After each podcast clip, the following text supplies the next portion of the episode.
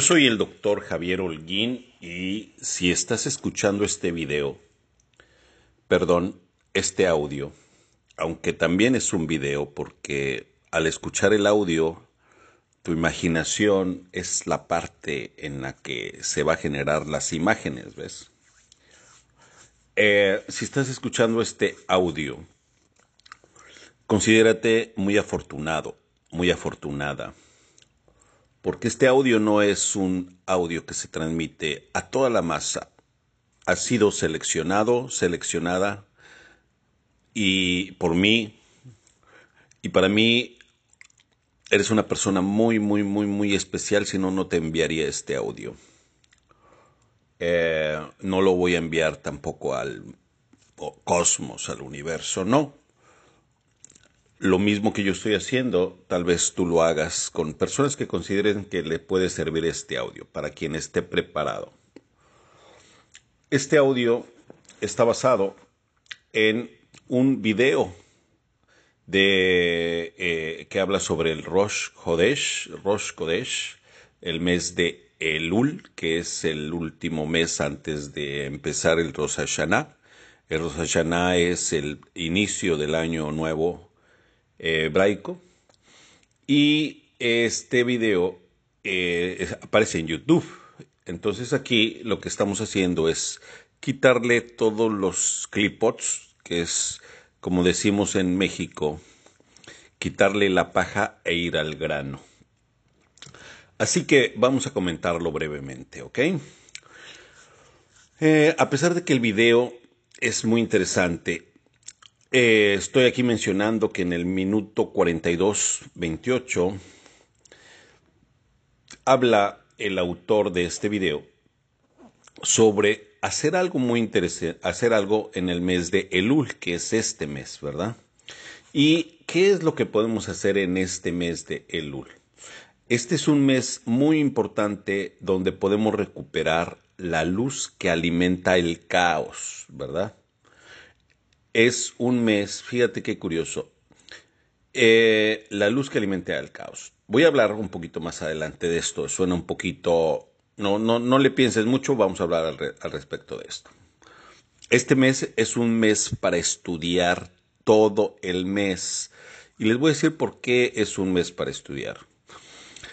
Porque hay dos, eh, el planeta, eh, normalmente el mes tiene dos letras, una letra nos habla de la constelación que corresponde a la constelación de Virgo, que el signo de Virgo es tierra, y otra, eh, de las letras que representan al mes, nos habla sobre el planeta que rige a Virgo, que en este caso es Mercurio. Y curiosamente, fíjate qué interesante combinación. Mercurio viene a ser el elemento aire, y es el intelecto. En la mitología griega, Mercurio era el mensajero de los dioses y no deja de seguir siendo el mensajero de los dioses a, la fecha. Pero mira, aquí lo interesante es la combinación del mes. Cuando nosotros estudiamos un mes en, en Cábala, el mes que es, eh, digamos, el signo, en este caso que es tierra, es el elemento en el cual nos ubicamos en este mes. Ahorita voy a hablar de lo que significa y cómo podemos interpretar este mes, el, elemento tierra. Ah, el elemento tierra nos habla de la materia y también hay un ángel que lo rige, ¿verdad? Ahorita no voy a meter al ángel. Eh, la tierra eh, es algo estático. El elemento tierra nos habla de, eh, de un mes donde hay que ponerle cuerpo. El cuerpo es la tierra. En nuestra anatomía eh, eh, corresponde al cuerpo físico. Si fuera un mes de fuegos, sería un, correspondería al cuerpo espiritual. En este caso es un mes regido por, por eh, eh, Virgo es tierra, entonces corresponde al cuerpo físico. Y ponerle cuerpo quiere decir, es un mes donde podemos materializar muchas cosas, bajar de los planos superiores, eh, eh, bajar no nada más la información, sino ponerla en práctica, hacerla realidad plastificarla, como una plastilina, ¿verdad? Tienes una idea, que la idea viene a ser Mercurio, que es el que rige al, signo, y tienes una idea de hacer eh, una casa. Bueno, es el momento de poner eh, la piedra angular de la casa, empezar a construir los cimientos. Es un mes donde no hay que, eh, hay, hay que poner acción física, ¿ok? Ahora, en este mes, por eso se dice ponerle cuerpo, ¿verdad? Es para ir y hacer las cosas. No le pienses tanto. Si piensas mucho, entonces, como dice aquel dicho, análisis es parálisis. Así que este es un mes de hacer, un mes de acción. Eh, también este mes corresponde a el Sefirot Yesod, que es el que está inmediatamente de Malhut. Recordemos que cuando nosotros estudiamos Cábala, estudiamos la Cábala porque estamos estudiando los, los 10 sefirots. Los 10 sefirots es el árbol cabalístico. Y nosotros, eh, desde el punto de vista de la cábala, estamos viviendo en el sefirot más, el más abajo eh, de todos, el árbol cabalístico, que vendría a ser Malhut, la tierra. Bueno, este mes corresponde al siguiente sefirot, que es Yesod. Y Yesod es curiosamente corresponde a la luna. La luna, no hay que perdernos hablando de Mercurio, eso es.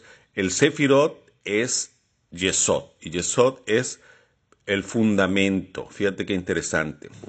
Corresponde también a la alianza, al pacto.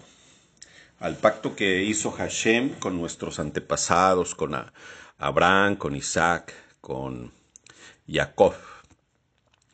En el mes de Lul, uno entiende, es un mes para entender muy bien el año anterior, el año que estamos terminando de vivir.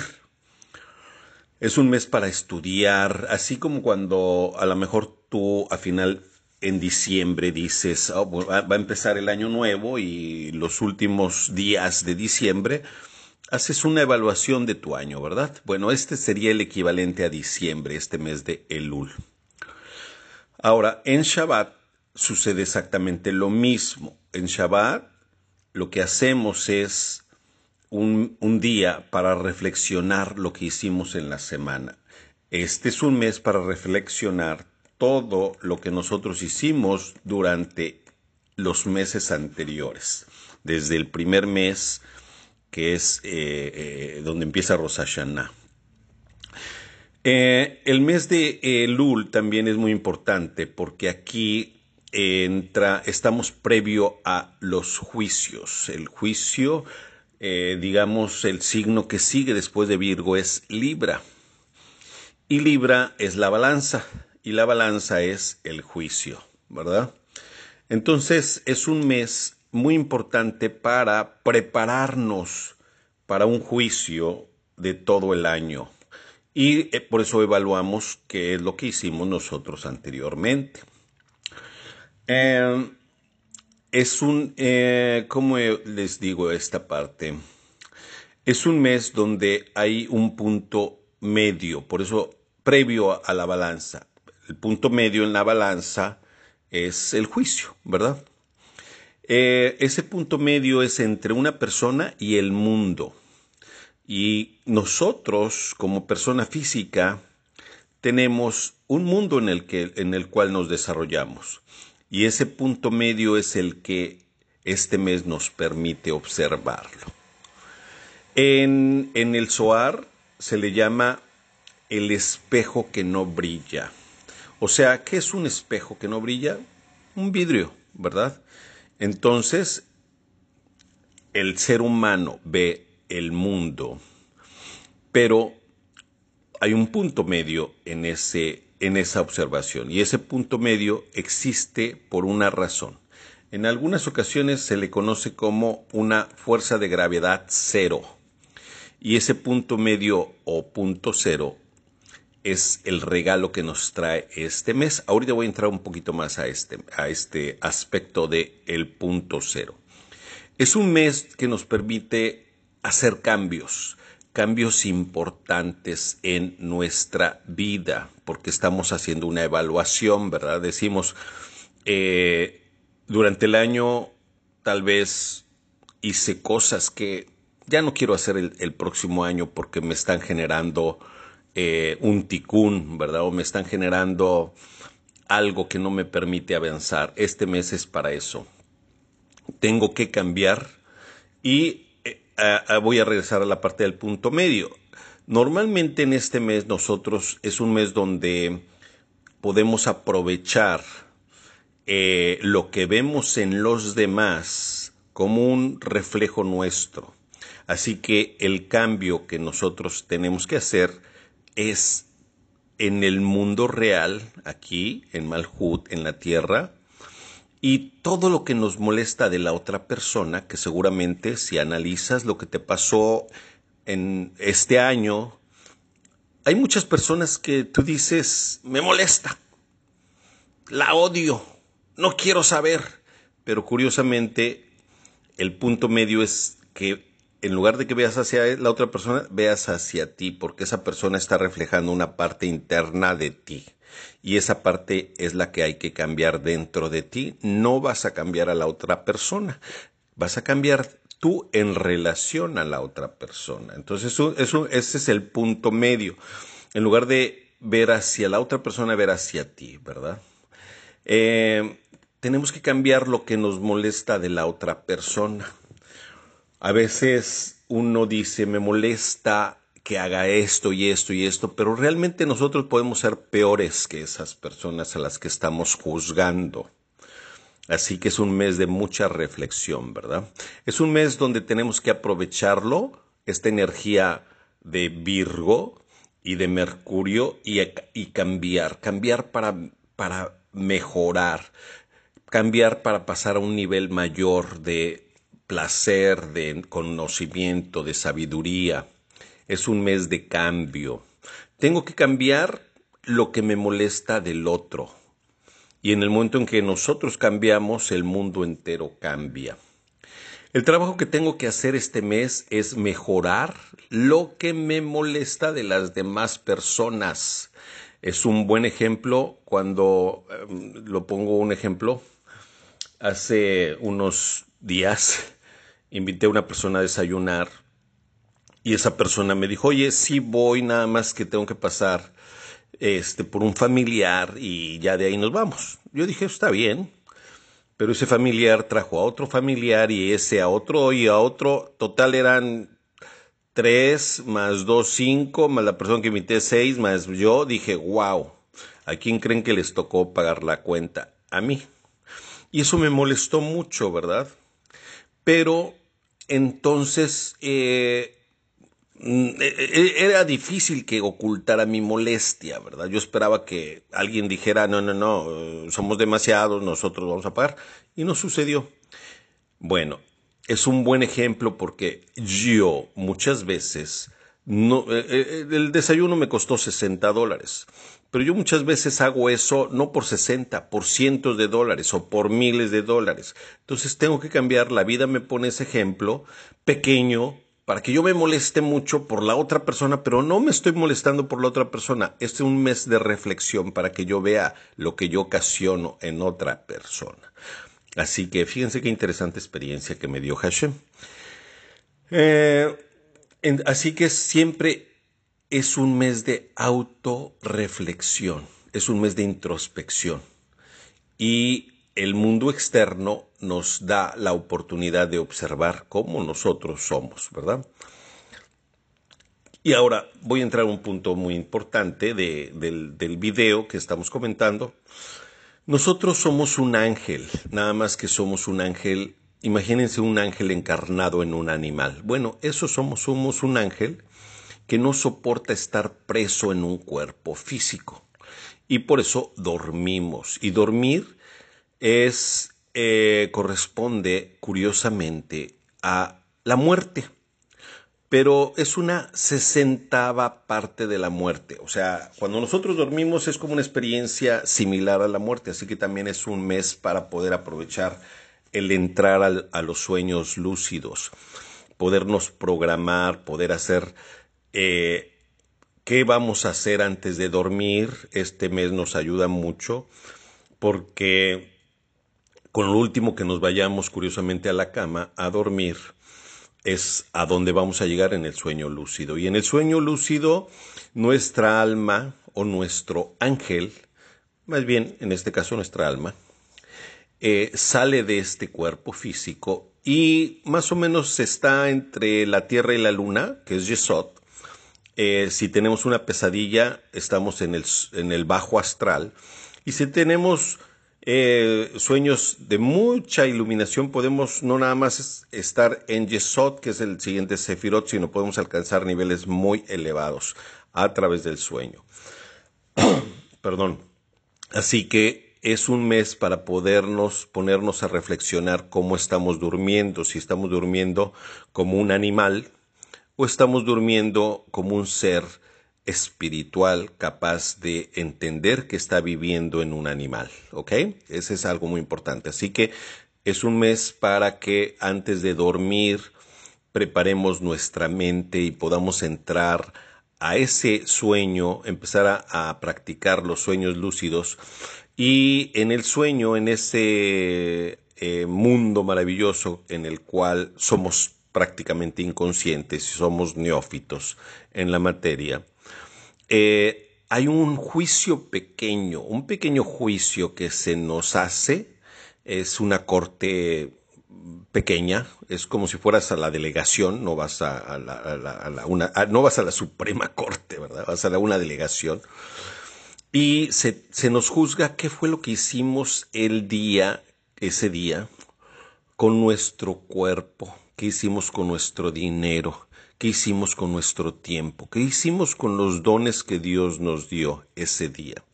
Así que es muy bueno eh, entrar al sueño eh, con mayor claridad porque aunque no, nos, no lo creamos, hay juicios, juicios pequeños y lógicamente el juicio mayor se da en el, en el Yom Kippur, ¿verdad? Eh, los últimos pensamientos antes de quedarnos dormidos son muy importantes, por eso es muy importante, bueno, de eso vamos a hablar en otra ocasión, cuáles pensamientos me quiero yo llevar a la cama y al, al sueño, ¿verdad? Algo muy importante es no dormir con culpa. También es muy importante no dormirnos si tenemos pleito con alguien muy cercano como nuestra pareja tu esposa, tu esposo, tu papá o tu mamá, seres cercanos, seres queridos, no es para irnos a dormir con esas cargas, porque el alma no despega. Es como si te, trae, eh, te une ese coraje, esa, ese malestar y no puedes hacer un buen vuelo. un vuelo es astral, ¿verdad? Eh, no permite que tu alma se eleve si traes algo que no arreglaste antes de irte a dormir. Eh, no vas a tener las ideas como para que crees algo grande. Es como una especie de karma, ¿ves? Así que eh, una especie, la palabra karma se usa más en el hinduismo, pero es una especie de tikkun, así que a lo mejor tal vez tú no seas el que eh, hubo alguna discusión con un ser querido y tu nivel de mayor inteligencia te puede decir, sabes que discúlpame, fui yo el que me equivoqué y tal vez no sea así, pero eso te va a dar mayor poder para entrar a niveles más elevados en tu sueño. Vas a poder tener ideas que te pueden llevar a crear empresas como Google o crear algo como Apple o como algo grande, ¿verdad? Así que no vale la pena entrar al sueño de una manera eh, molesta, ¿verdad? Puedes llegar hasta los mundos más elevados, como Atzilut, ¿verdad? A través de, eh, de el sueño, pero tienes que irte sin cargas. Es lo mismo, imagínate irte de esta vida el día que te estés muriendo, se andan peleando tus familiares y todo eso. ¿A dónde vas a llegar? No vas a salir ni de la casa, ahí te vas a quedar, vas a ser un alma ahí en pena. Bueno, este es un mes maravilloso para entender todo esto, ¿verdad? Y para alcanzar niveles en los mundos superiores y bajar información, bajar eh, ideas, bajar bendiciones a tu, a tu vida, a tu siguiente día, a tu año, a todo. ¿Ves? Es por eso que este mes, eh, durante 30 días, aproximadamente que dura el mes, más 10 días más, cuando empieza el mes de Lul, se empiezan las oraciones o los cánticos, los, los sejilots, para estar en armonía. Es un mes de Em, se le puede llamar de, eh, de misericordia divina. Así que, qué mejor manera de, eh, de, recibir la misericordia de Dios que estar en paz, ¿verdad? Y para que esa idea baje a este mundo, lo mínimo que tenemos que em, eh, hacer es aprovechar estos 40 días y 40 noches. Acuérdense que cuando Moisés subió a la montaña por segunda vez, porque la primera pues se quebró las tablas porque al bajar encontró al pueblo adorando el becerro de oro, que aquí un día vamos a hablar porque hay claves ahí muy importantes de lo que significa el becerro de oro. Y que a la fecha se sigue, quienes han visitado Wall Street van a encontrar ahí no un becerro, sino un toro dorado ahí exactamente en, en, la zona financiera más importante del mundo, ¿verdad?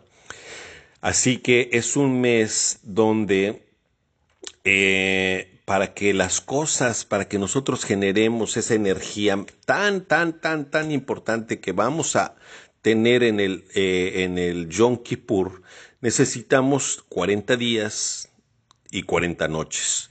40 días, así está escrito en la Biblia, ¿eh? así está escrito en la Torah, de que eh, Moisés subió, él no, no dice 40 días, no dice 40 días y 40 noches. Y esos 40 días y esas 40 noches nos van a permitir eh, que materialicemos en el siguiente año, en el año, en el eh, eh Yom Kippur, que es cuando el mes de Elul empieza 40 días antes de Yom Kippur. Así que Yom Kippur es, es el momento, es, es el momento maravilloso. Es el momento donde te abren la bóveda de bendiciones. Y lo que hicimos de estos 40 días es ahí donde recibes todas las bendiciones que vienen del cielo. Es, es como decía eh, un rabino es como si te dijeran, ¿sabes qué? Va a haber, el banco va a estar abierto, en este caso es el Banco Celestial, para que bajemos las bendiciones en Yom Kippur, pero nos vamos a preparar 40 días antes porque vas a tener media hora para agarrar todo lo que quieras y no lo tienes que pagar, ¿no? Entonces dices, oh, wow, déjame preparar bien porque pues me voy a llevar un costal para traerme todo lo que más pueda, ¿verdad? Bueno, estos 40 días son la preparación de tu costal para que el día de el Yom Kippur bajes todas las bendiciones habidas y por haber y cambies por completo el, año que viene, porque estás, estás haciendo una meditación muy poderosa en este momento, ¿ves? En estos 40 días y 40 noches. 40 días, ¿por qué 40 días? Porque lo que hacemos en el día con nuestro cuerpo, con nuestro dinero, con nuestro tiempo, con nuestros pensamientos, con nuestros sentimientos, y lo que hacemos en la noche con nuestros sueños. Así que es un día, eh, es una, un, ah, un mes maravilloso. Eh, recordemos esto de los 40 tiene un significado muy, muy profundo porque hay 40 niveles antes de llegar a antes de llegar a, al Yom Kippur hay 40 niveles divididos en 10, 10, 10, 10 y 10. Los primeros 10 niveles, eh, digamos, corresponden a las 10 sefirots que hay en el mundo de la emanación. Los siguientes 10 niveles corresponden a los otros 10 niveles que hay en el mundo de la emanación, o 10 sefirots que hay en el mundo de la emanación. Los siguientes 10 sefirots, o 10 niveles, corresponden al mundo de la creación, y los eh, siguientes a ver, lo voy a repetir porque estaba distraído. Los primeros 10 sefirots, o 10 niveles, corresponden al mundo de la emanación. Los siguientes 10 niveles corresponden al mundo de la creación. Los siguientes 10 niveles corresponden al mundo de la formación y los últimos 10 niveles corresponden al mundo de la acción. O sea que en 40 días y 40 noches nosotros tenemos la oportunidad de que en Yom Kippur bajemos esa bendición, no una, todas las bendiciones que podamos a este mundo de la acción. A eso se refiere, por eso tan importante este mes de Elul, ¿ok? Así que ahí vienen los 40 niveles. Eh, ahora, vamos a hablar un poquito sobre los... También hay niveles del alma y uno de los niveles que es el Ruach. Eh, no, en, en Ruach uno no se da cuenta cuando tienes problemas porque cuando estás en Ruach todo es perfecto. Cuando uno ve una imperfección en el mundo y es eh, cuando ve uno una carencia, cuando ve uno una falta, es porque no estás en el estado de Ruach, estás en la parte más baja de los, eh, de los estados del alma, ¿verdad? Recordemos que hay cuatro estados del alma. Ruach es el segundo estado. Ahora, ¿qué hacer? ¿Qué debemos de hacer antes de quedarnos dormidos? La parte del alma que se va cuando nosotros dormimos es Ruach. No es la Neshama, no es el, este, la, la, parte animal, no, es ruaj, esa es la parte que se va, la que sale de nuestro cuerpo. Y cuando sale ruaj, corresponde, imagínate que estás en casa y tu esposa o tu esposo dice, voy a la cocina. Y entonces tú le dices, oye, ¿me puedes traer por ahí una soda?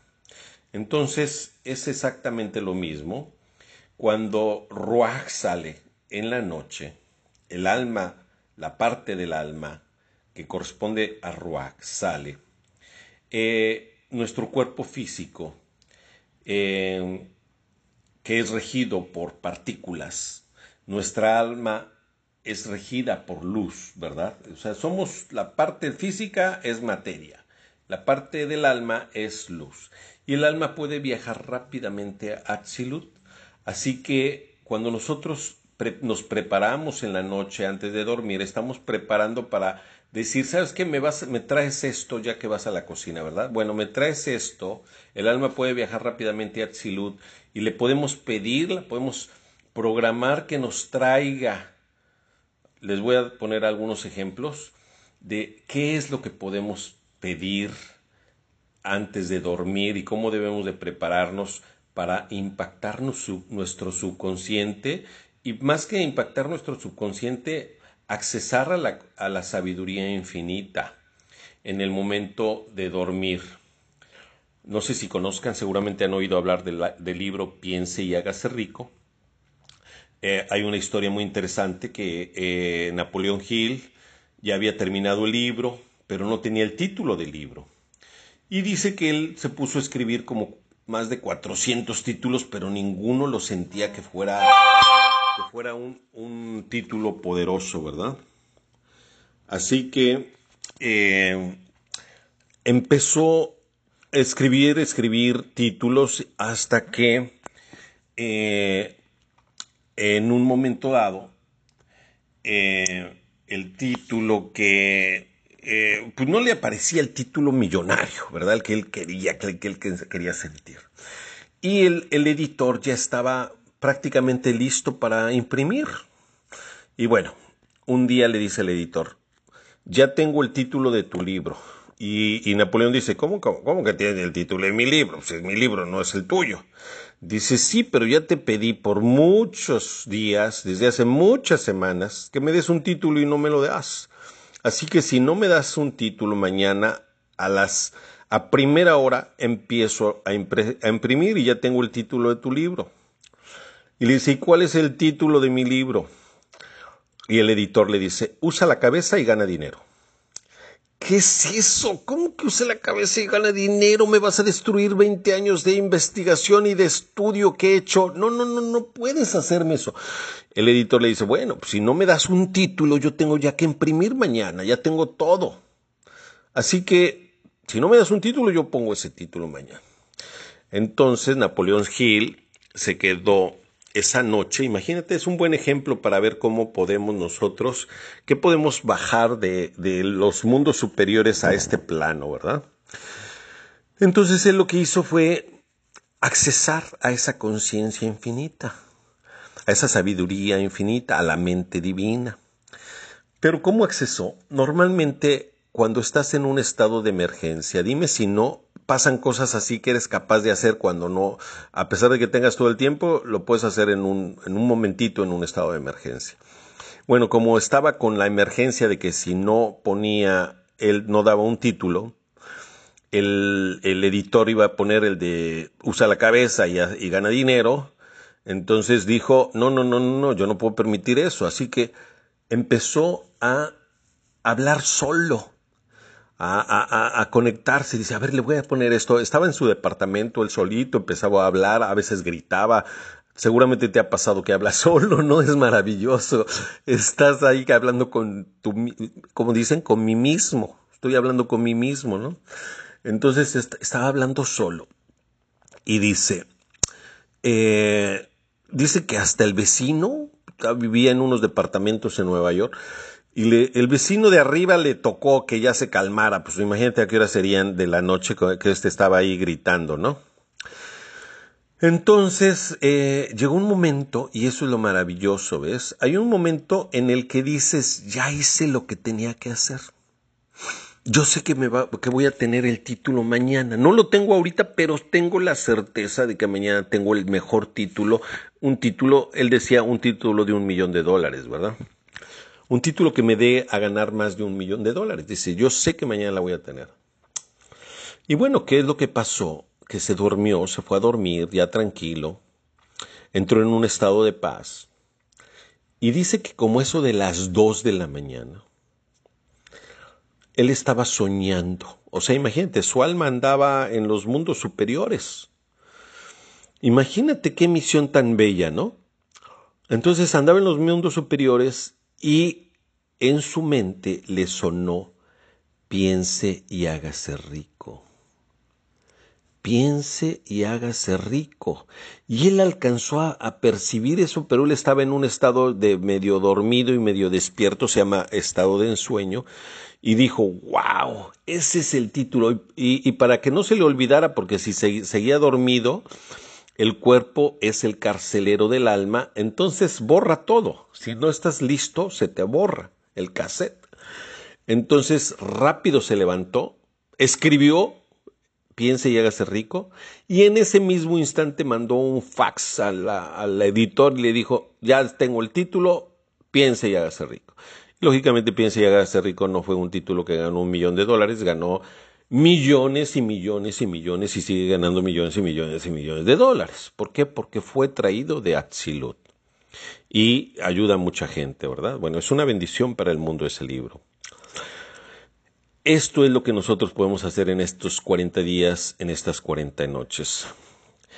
Para que nosotros accesemos, imagínate recibir ese tipo de información, ir accesándonos, ir entrenándonos y en, en, en Yom Kippur, después de Rosh Hashanah, empiezan los 10 días de la redención, se le llaman, o días del perdón, ¿verdad? El día del mayor misericordia divina es en Yom Kippur.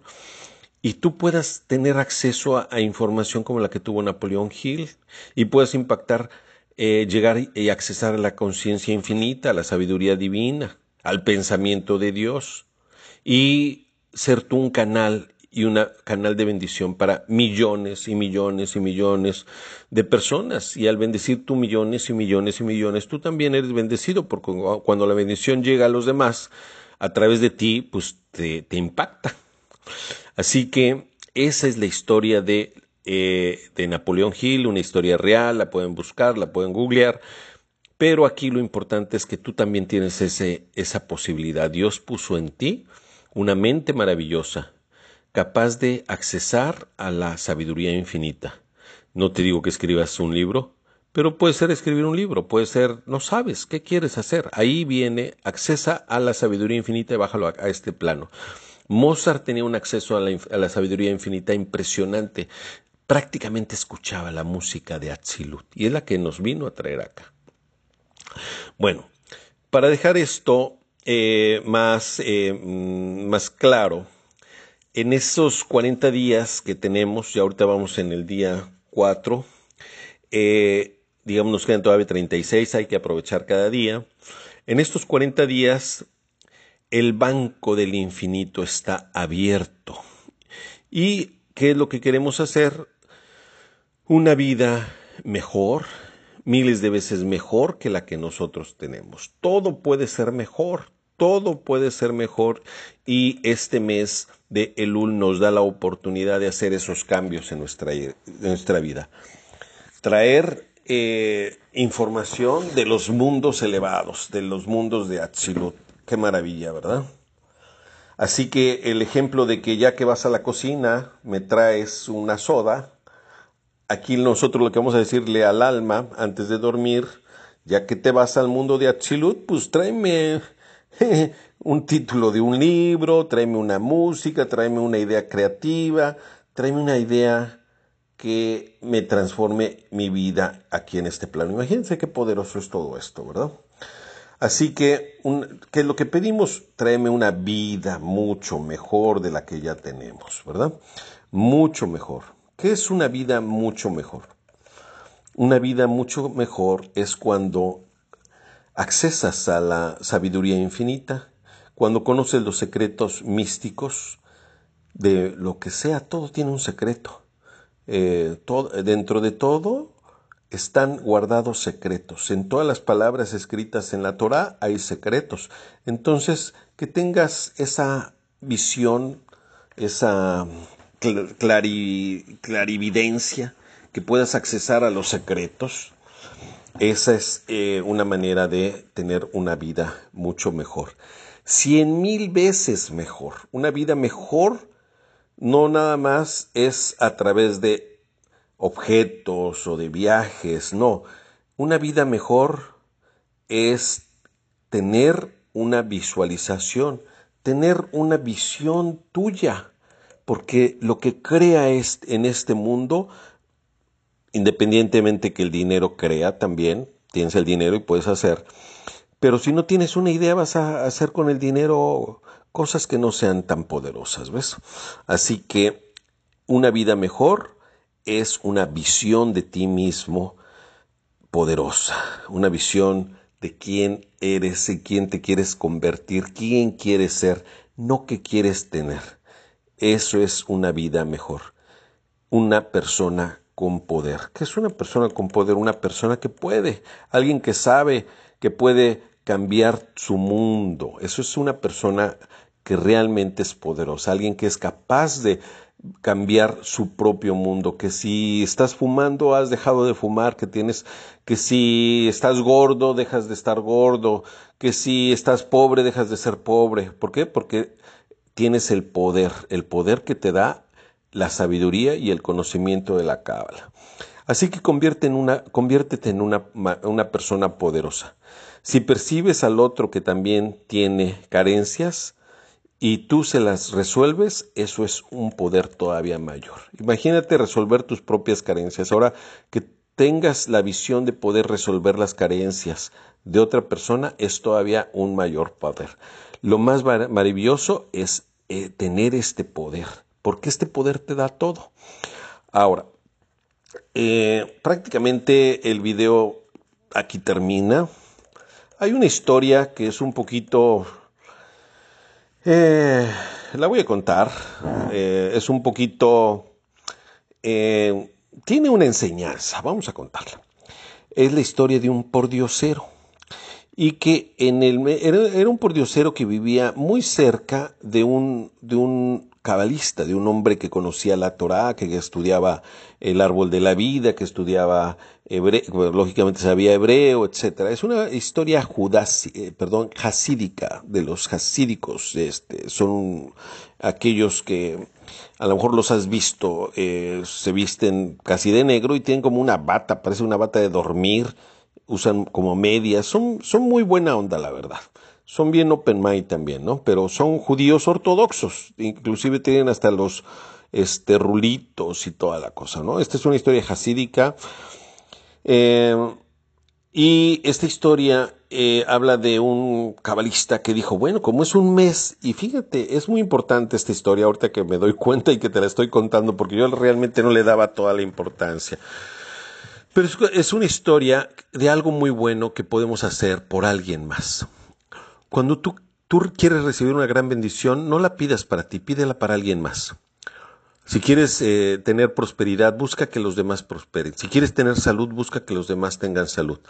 Recuerdo una vez un, como breviario, eh, como paréntesis, perdón, recuerdo una vez un, un, un judío que se llamaba Moshe o Moisés, Moshe le decían, gordo, con problemas de salud, diabético. Yo tenía un programa de radio aquí en Houston y un amigo de él me dijo, oye, Moshe quiere que, que le des oportunidad de hablar en la radio porque quiere ayudar a mucha gente a bajar de peso. Le digo yo, Moshe, Moshe no es el gordito ese que, que tiene diabetes. Sí, sí es él. Bueno, entonces, ¿por qué quiere ayudar? Bueno, el que se ayude primero. Pues por eso. O sea, él quiere ayudar a otros para que él, que, él también reciba esa bendición. De, en el, es como los alcohólicos, ¿se acuerdan? No? Los alcohólicos o los neuróticos anónimos que dicen, bueno, voy a ayudar a otro porque pues yo también lo soy. Entonces, digamos que ayudando a otros, refuerzas tú tu propia eh, alimentación, en este caso, en el caso de Moshe, ¿no?